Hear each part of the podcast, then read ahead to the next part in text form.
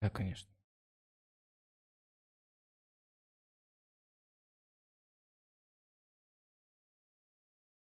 Oh, a hundred and three series temp. We, we can fix it or not? What? М, Так, Раз, раз, раз, раз, раз, раз, раз, разборки. Раз-раз, в эфире разборки. У нас э, небольшая техническая заминочка, но это нормально для молодых и прогрессивных, таких как мы. Сегодня у нас э, очень странный эфир, наверное, впервые для меня, не впервые, а так и есть. Это будет эфир здорового интроверта. Я буду сегодня один, э, буду разбирать э, произведения нонфикшн очень именитого театрального критика и квир-теоретика Виктора Велисова под названием «Постлюбовь» или «Будущее человеческих интимностей», который вышел буквально в течение последнего месяца в издательстве АСТ и настолько сильно меня впечатлил и глубоко шокировал, что я решил сегодня поговорить именно об этом произведении. Книга это как по- побоище филологов, лингвистов, э, потому что максимально переполнена всевозможной э, всевозможными жаргонизмами, всевозможной терминологией. Каждое второе слово примерно почти никому не понятно. И читать это крайне сложно, но крайне душно и увлекательно. А, Как сказал один из э, рецензиатов данного произведения, а, словно два душных деда с э, СССРовскими филологическими дипломами сидят на скамейке, спорят между собой и обхуяривают все, что движется и проходит мимо них. Но начнем мы с маленькой аннотации, чтобы вы примерно понимали, стоит ли вам провести со мной ближайшие минут 40-50 а, и послушать мои рассуждения о данном произведении. Аннотация звучит следующим образом. Бывает так, что любовь заходит в тупик у двух-трех человек. Бывает так, что любовь, секс, близость и дружба заходят в тупик сразу у многих, у целых обществ. Так случается, когда целые институты и государства предлагают гражданам закрывать глаза на изменения в мире, предлагают думать, что в отношениях между людьми есть нечто неизменное. Жить, будто на дворе вечный 19 век в России, как и во многих других местах, любовь точно зашла в тупик. Некрополитики прошлого и настоящего наделяют публичную сферу священными призраками и затыкают разговор о живых человеческих телах, многообразии их формы отношений между ними. В результате меньше осмысленных отношений, приносящих радость и устойчивость всем сторонам, и больше насилия. Люди объясняются в любви, но сама любовь остается без объяснения. На месте традиции нарывами возникают вопросы. Кому на самом деле нужна семья? Почему дружба как бы менее ценна, чем любовь? Кто хочет, чтобы горожане были счастливыми? Кем определяется счастье? Почему любовь считается обязательной для всех и почему сотни миллионов людей отказывается в праве на нее? Почему интимности – это личное право каждого и почему это плохо? Причем тут устройство города, поток миграции, фармакология, государственный аппарат, разделение труда, климатический кризис, производство мобильной техники, дроны и коралловые рифы. Звучит крайне интригующе. Э, И, собственно, прочитав э, по рекомендации этот, эту аннотацию, я кинулся смотреть, э, что же, что, же, что же там такое написал человек, который раньше славился своей, ну, действительно, проницательной и, я бы сказал, ни на что не похожей театральной критикой. Был номинирован, кажется, на премию «Топ-50 собаки» Санкт-Петербургской. Совершенно э, глубочайше интересный и многогранный молодой человек. Но толком нет никаких рецензий, потому что книжка вышла буквально несколько недель назад. Э, Я решил на Литресе э, прочитать первую главу. Собственно говоря, я сейчас вам ее коротко зачитаю. Она максимально меня впечатлила и обуяла своей много, своим многогранным э, лингвистическим великолепием и какой-то невероятностью слога с точки зрения того, что тебя как будто протаскивают по всем э, философским, социальным, психологическим, экономическим, э, политологическим трудам за последние десятилетия, как некого грязного нашкодившего котенка, э, в надежде, что ты сейчас отмоешься от всей э, надуманной грязи и просветлишься. Глубоко меня, в общем, это задело, поэтому я прошу вас послушать это немножко, а дальше мы перейдем к краткому обсуждению. Небольшой спойлер, я книгу не успел, конечно же, прочитать за эти четыре неполных дня, но я ее прослушал. А, при этом, при всем, я заказал уже себе печатную версию для того, чтобы более вдумчиво и более скрупулезно ее прочесть, я бы даже сказал, с не менее жадности. Итак, первая глава. После любви. Сейчас 17.46. Понедельник я пересматриваю док про конверсионную терапию. Это когда из человека с гомо или с бисексуальными предпочтениями пытаются сделать гетеросексуала. Сторонники практики конверсионной терапии уверены, что это психическое отклонение, вызванное дефицитом гендерной идентичности. Можно скорректировать через психотерапию, изучение Библии или другие способы, включающие в себя, например, вызов тошноты при просмотре гомоэротических видео. Док заканчивается титром, сообщающим, что около 700 тысяч человек прошло через те или иные виды конверсионной терапии в США. А национальные опросы показывают, что сексуально неконформные подростки, прошедшие через нее более чем в два раза, чаще предпринимали попытки самоубийства. Одним из крайних проявлений конверсионной терапии для людей в ЮАР, Индии и других регионах стали корректирующие изнасилования. Родители ведут своих детей на репаративную терапию и заказывают corrective rape – потому что любят их и хотят, чтобы они были счастливы. Сара Ахмед в книге The Promise of Happiness показывает, как счастье одного человека становится условием счастья другого, смывая грань между счастьем и насилием. Многие вещи исходят из состояния, называемого любовью, от заботы и защиты до сталкинга, побоев и убийств, от хукапов, неловких или заряжающих воображение, до формирования нуклеарных семей действительная цель которых, по мнению Вильгельма Райха и многих других социальных исследователей, воспроизводство пассивного типа личности и закрепощение женщин. Несмотря на очевидную дисфункциональность огромного процента нормативных отношений, существующих сегодня между влюбленными и близкими людьми, любовь продолжает быть чем-то автоматически подразумеваемым для всех вообще. Люди объясняются в любви, но сама любовь остается без объяснения. Такая неуловимость создает пространство больших злоупотреблений. Устойчивое понятие о любви, сексе и близости, как о неопределяемой силе, естественной потребности человека, которая сама собой разумеется, способствует только большей слепоте. Как будто эта сила существовала всегда и не меняется, как будто она по умолчанию хороша. Потому что, или даже вне политична. От любой мирской суеты можно укрыться под покровом любви, и она исцелит и очистит. Но в близостях нет ничего внеполитичного. Они функционируют на ландшафте многих пересекающихся неравенств и постоянно контролируются государствами и обществами. И, конечно, они все время меняются. К вам Энтони Апеа в книге «The Honor Code» предлагает теорию моральных революций. Как сообщество отказываются от укорененных в истории практик – которые больше не совместимы с их понятием аморальности, типа дуэлей, рабства или закидывания людей камнями. В нонфикшене слишком часто пишут, что человечество стоит на пороге разного рода прорывов и революций. Хотя в нашем случае это действительно так, важнее сказать, что человечество медленно и неравномерно прямо сейчас проходит через нормативный коллапс. Какого характера будет моральная революция, к которой этот коллапс может привести – далеко не так очевидно, как может казаться технооптимистам, считающим, что раз раньше дочерей насильно выдавали замуж родители, теперь у нас есть филд. То все в порядке, и свобода выбора будет только укрепляться.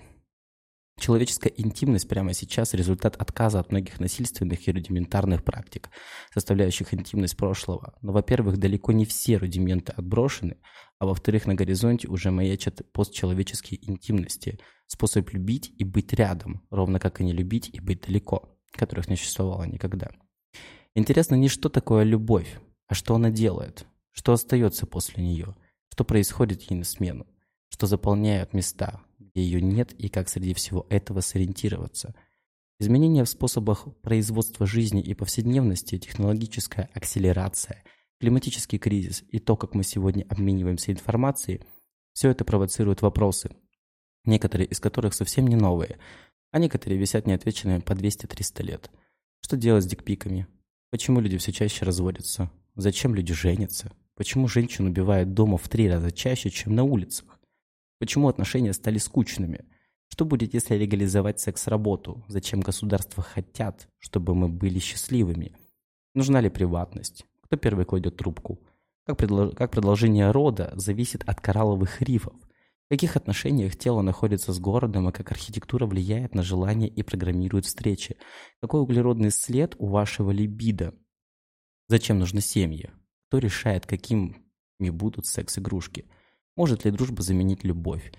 Когда подешевеют секс-роботы? Что такое природа сегодня и знаем ли мы границу между органическим и технологическим? Сколько Бигфарма зарабатывает на выдуманных сексуальных расстройствах? Как нам поможет магическое мышление? Зачем государству знать наш пол? Действительно ли мы понимаем, что такое мужчина и женщина? Существует ли вообще сексуальная ориентация? Почему трудовые мигранты бросают своих жен? Как флиртовать после МИТУ? Почему любовь – это дрон? Какое будущее у насилия? Кто защитит квир-ребенка? Может ли человек полюбить лишайник? Куда делась публичная сфера?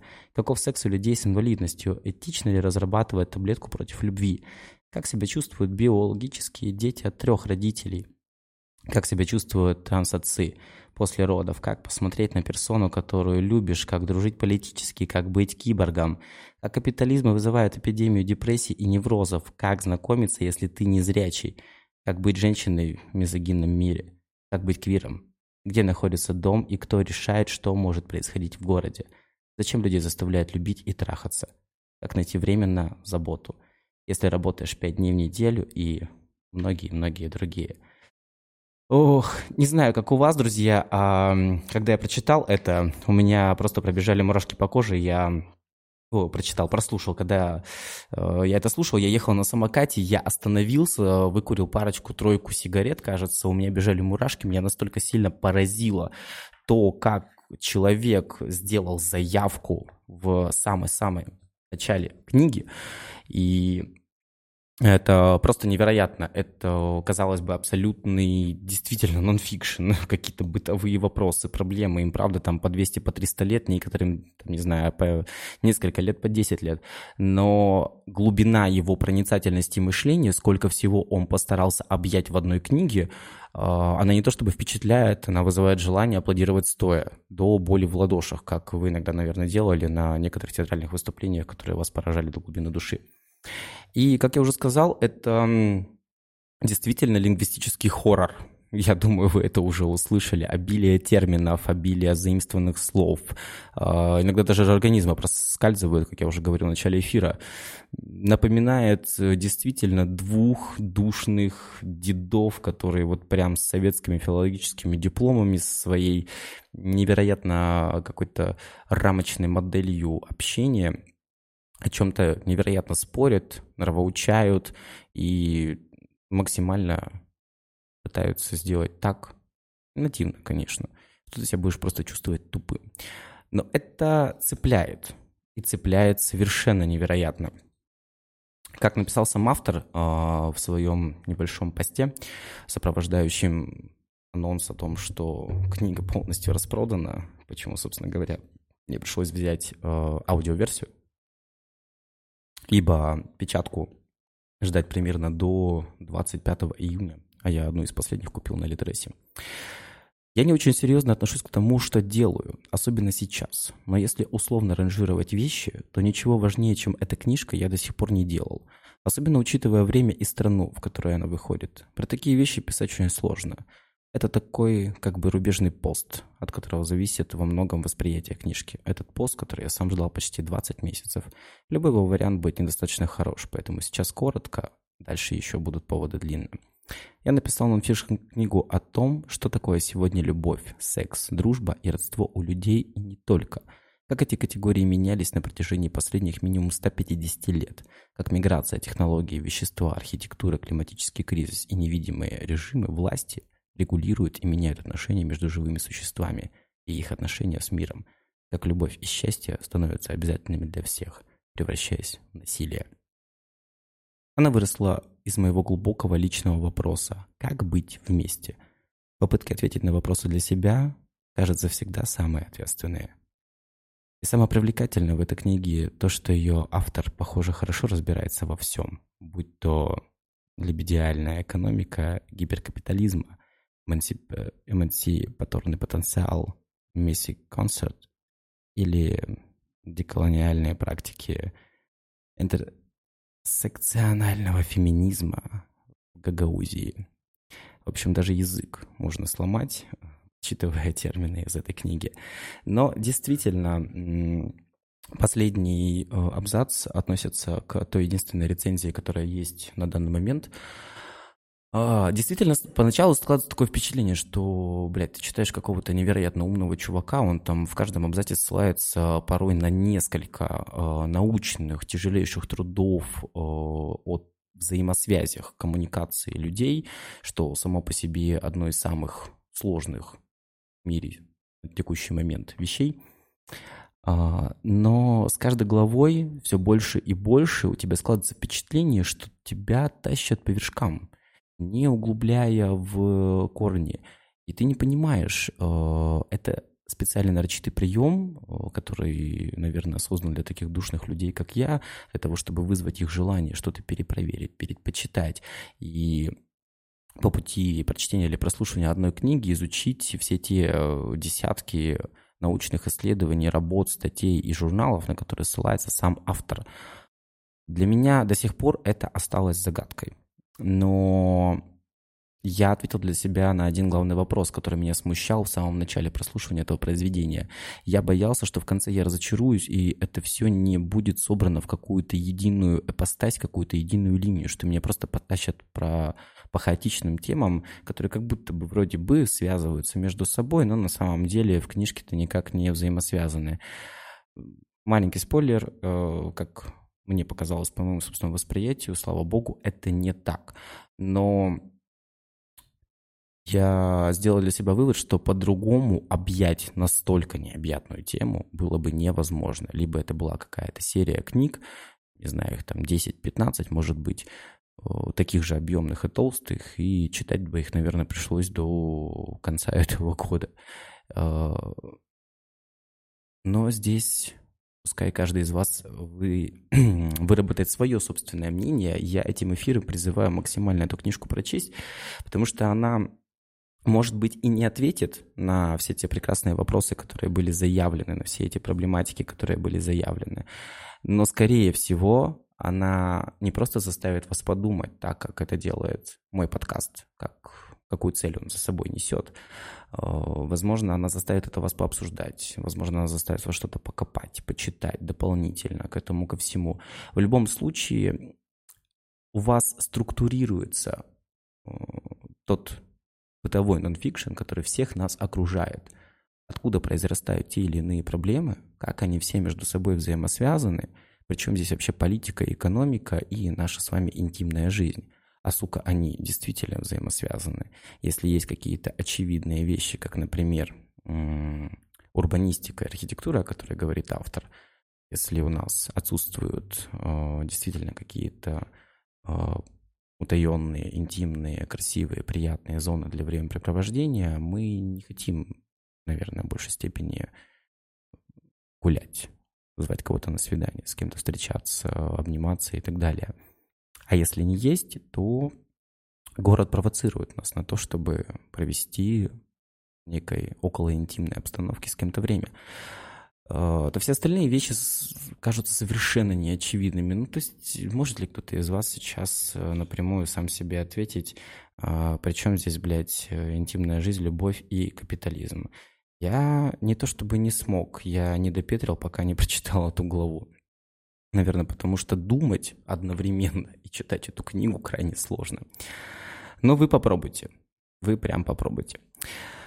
очень также хочется сказать, что э, наши базовые социальные связи, они э, довольно-таки давно, десятилетиями прямо жестко репрессируются э, институциями, в первую очередь, э, западной цивилизации. И сейчас это не какой-то там про-российский эфир, это реалии, доказанные социологами и политологами.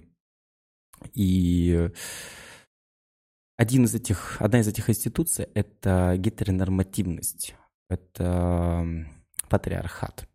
И патриархат, к сожалению, в первую очередь пагубен для мужчин.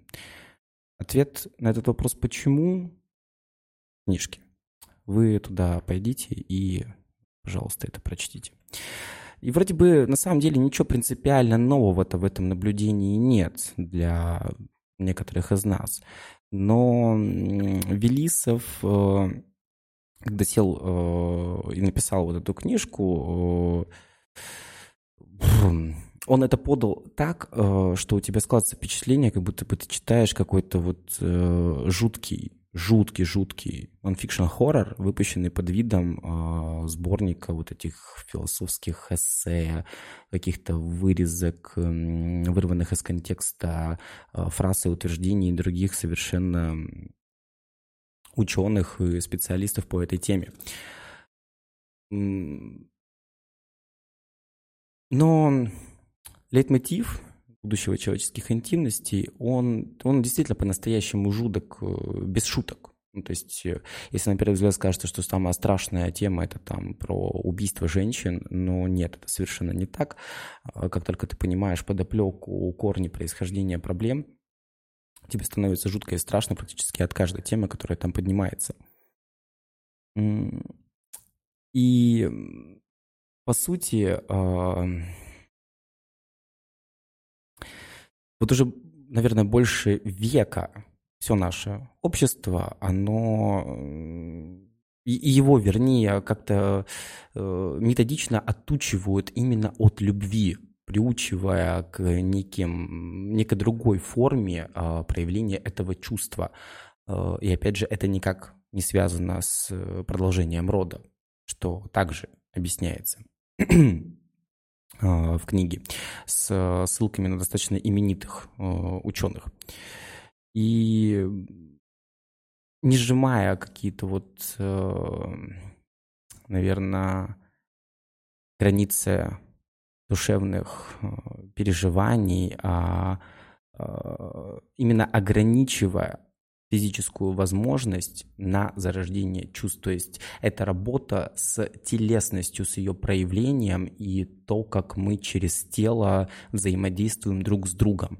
Это ведь на самом деле отображается не только в наших поведенческих моделях, но и в нашем внешнем виде. Привет, оверсайз, наверное, можно сказать в том числе. Главное заявление э, книги, оно заключается в том, что мы — это наше тело. И это очень емкое, классное высказывание, а, которое еще стоит понять. Э, стоит понять, и очень долго времени уходит на то, чтобы его понять, э, что у человека, э, а мы себя осознаем как человек, как вот это сознание, сознание отделилось от тела. Тело как теперь нечто отдельное. А отдельное для социальных сетей, отдельно для внешнего мира, и большое количество проблем с принятием, очень большие давление с точки зрения внешнего вида этого тела и так далее и тому подобное. Вот отсюда на самом деле все это и простекает. И э, я не рекомендовал бы вам садиться за эту книгу, если у вас намечается какой-то там э, депресняк, усталость от жизни, усталость от работы, усталость от проблем, от чего бы то ни было, потому что иначе это воспринять все будет не просто крайне сложно, а крайне тяжело. Книжка реально прям ну, вот взрывает мозг, э, и параллельно при этом при всем его еще как будто бы вот кто-то куда-то зачем-то тащит по каким-то терниям невероятным. Это совершенно не успокаивающая, не терапевтическая литература, это такая прямо кайфоломная штука, вот просто прямо кайфоломная. Если вы хотите провести вечер за тем, чтобы просто приятно ее прочитать, нет, у вас из этого, к сожалению, ничего не получится, вам будет больно, неприятно, непонятно, сложно, туго, но в конце будет просто охренительно, когда вы сможете допетрить хотя бы, не знаю, до трети. Я вот смог допетрить сначала до трети, а потом где-то еще процентов 20 докрутил, и чтобы докрутить оставшиеся 50, э, жду бумажную версию для того, чтобы в более спокойном формате ее прочитать. И такой вот э, действительно боди-хоррор теперь доступен всем нам в России. Э, и казалось бы, с первого взгляда у книги вообще нет ничего своего. Ну, то есть она вот вся действительно состоит из каких-то вот чужих высказываний, выжимок и тому подобного. Но, блядь, ее фишка-то не в этом. А свое — это вот это а, невероятное, многогранное а, пространственное мышление самого автора. А, что меня, собственно, в нем зацепило? А, зацепило то, что у меня мышление схожее. И я думаю, ну, иногда слишком широко. Действительно, это не, не пафос, это иногда прямо какая-то, ну, неприятная история. И я увидел его мышлении примерно то же самое, что чувак может собрать 100-500 э, э, граней в единый какой-то прекраснейший камень, который будет сиять э, невероятнее всего. Если вы сможете увидеть хотя бы частичку этого камня или весь этот камень, ну, господи, народ, напишите мне, мы с вами пообщаемся. И э, где-то там уже на второй-третьей главе ты немножечко заебываешься от вот этого комментария к комментарию комментария. И тебе кажется, что, блядь, да меня наябывают. Да что за херня? Да что за сборник вот действительно каких-то комментариев? Э, у тебя э, не выстраивается связка примерно до, наверное, третьей книги. Ну, то есть ты не можешь вот это вот все между собой настолько сильно связать. А, тебе кажется, что да, это вроде как бы части одного и того же, но а, вот это а, некое единое, в которое все это потом складывается, у тебя пока даже не вырисовывается. Только вот где-то в районе третьей у меня начало вырисовываться это единое, и пропало ощущение, что меня прямо наябывают. С самого начала также очень э, сильно ощущается, что капитализм не просто ругают, его прям откровенно опускают. Очень сильно откровенно. У Вели, Велисов э, очень уверенно плюет во все, что только можно верить. Ну, то есть э, любая штука, к которой мы привыкли, э, не знаю, там, будь то э, производство смазочных материалов э, для всемирного комбайна, вечно жнущего несколько миллиардов только человеческих тел, семья, там, не знаю, инкубатор по выведению операторов этого механизма, биологическая таксономия. До хрена всего. Он как-то умудряется это все разобрать то есть не разрушить, а вот прямо в моменте так по, по деталькам разобрать, показать больные места и собрать обратно. Дальше ты уже сам делаешь вывод, что, ну, что, что, что это такое вообще на самом деле было только что. И по его мнению, последние, наверное, 1000-1500 э, лет человеческой истории, это история дисциплинарных и коррективных технологий, преимущественно западной цивилизации насилие, которое там сопровождало их внедрение, насилие, которое эти технологии и их э, совершенствование производили и продолжают производить. Вот тут-то и кроется самое интересное. Он читает эту историю не как историю социального конструктивизма, а как историю телесной э, регламентации, что усилилось со старого нового курса и расширению там, женских трудовых обязанностей в рамках э, перехода э, экономики ЕС на ну, военные рельсы в середине прошлого столетия, это необходимости осваивать трудовые места для мужчин после Второй мировой войны, и достигла многомерного, прямо такого кульминационного момента вместе с современным движением за свободу э, иных телесностей, то есть все то, что мы видим в последние, наверное, десятилетия, там, которые максимально чужды гетеронормативному, то есть тут там патриархально построят все, что касается квир-сообщества, все, что касается феминизма, все, что касается, э, ну, в принципе, в некоторой степени самоутверждения женщин среди этого мужского беспорядка. А, и соответствующей социальной недовлетворенностью. Надо сказать, наверное, что сам автор э, достаточно беспощаден по отношению к событиям, процессам, о которых он говорит. Э, что обыденно считается вехами э, в истории экспансии, э, какие-то там стонволовские бунты, движение за легализацию однополых браков, э, сам э, раскидистый академический дискурс, что все это недостаточно, а порой даже укрепившие корп э, поглощения тела происшествия. Э, что ж, по мнению Виктора, будет для человека э, скорого будущего хотя бы необходимым. Ну, это прям действительно такие очень сложные, сложные очень моменты, но когда ты потихоньку, помаленьку своими там гаечками, шестереночками мозги все это начинаешь прокручивать, у тебя какая-то более полноценная картина складывается того, что реально происходит сейчас в мире. Хотя мне кажется, что составляющие в большей степени те, о которых он говорит, которые он там хает или не хает, э, тоже полной картины-то особенно не понимает, или не понимает полноты картины своего воздействия и влияния на что это влияет и к чему это приведет и как это скажется. А, безусловное какое-то право на любовь, э, ненасильственное, заботливое присутствие единичного тела рядом с любым другим телом и всеми возможными там телами всей планеты, наверное, а также какая-то мультивариантность такой позиции, э, суперпозиции, я бы даже сказал. Но ожидающих от э, книги красочного описания, там, изощренных э, соитий, мечтаний о будущем такого досуга ждет действительно колоссальный объем. Это крайне, э, крайне страшная лингвистическая книга, которой, мне кажется, действительно можно пытать людей, если у них есть хоть какое-то базовое понимание. И, соответственно, стремление к мыс- мыслительному процессу. Автор э, очень э, прям топит за какую-то вот подвижную, искреннюю, полную приключений дружбу, способную обретать самые неожиданные формы и открывать э, какую-то вот невиданную красоту мира и всего сущего в нем. А, очень забавно, что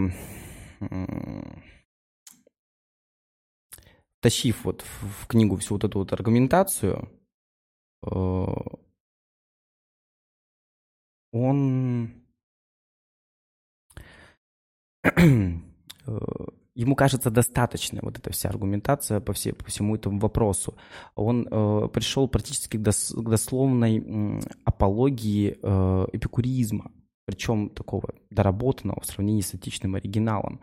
То есть без э, приверженности к эскапизму, но с отстаиванием и активного включения в разработку, обкатывание общедоступных и прозрачных технологий совместного производства. Потенциально могущих устранить из нашей жизни, наших тел, если не саму смерть, то страх ее близкой тени – постлюбовь э, вряд ли отберет у вас э, неделю. Вряд ли отберет у вас э, месяц. Мне кажется, постлюбовь отберет у вас э, гораздо больше времени, если не размышления потом на всю оставшуюся жизнь. Но она зато очень классно напоминает, что чтение — это такой вневременной источник э, величайшего удовольствия именно за счет вот этого неравноценного обменения личных э, часов на годы чужого опыта. Там, там, там, там, мне кажется, даже не годы, мне кажется, даже десятилетия опыта, который Велисов собрал единое произведение и провел тебя по этому сложнейшему ущелью, по которому, мне кажется, никто бы никогда, в принципе, не догадался, что там можно найти какой-то короткий путь. И э, если приглядеться, как сделана эта книга, и э, не стесняясь э, отбивать, наверное, отступы на писты, требовать взять свои там законы 20% роялти, но э, кое-что все-таки Велиса вас все-таки с лихвой, я думаю, вытрясет и вытрясет прямо достойно, весьма достойно, весьма оправданно. А вы с большим удовольствием ему это выложите и выложите еще, как я буквально выложил уже двойную плату за книгу в аудио и в печатной версии, просто чтобы этим обладать. Так вот, поэтому я сегодняшним эфиром здорового интроверта призываю вас э, читать, читать не только эту книгу, но эту книгу обязательно, э, ну, прям необходимом э, формате, потому что это нечто. Это просто нечто. А я прекращу на сегодня наконец-то душнить. Это самый будет короткий подкаст, 37 минут. В следующий четверг у нас финальный эфир этого сезона. А, эфир будет с э, кандидатом политических наук Дмитрием Москвиным по крайне сложной, крайне животрепещущей и крайне абсолютно практически никому непонятной теме под названием сепаратизм. Поэтому приятного вечера. Мы можем.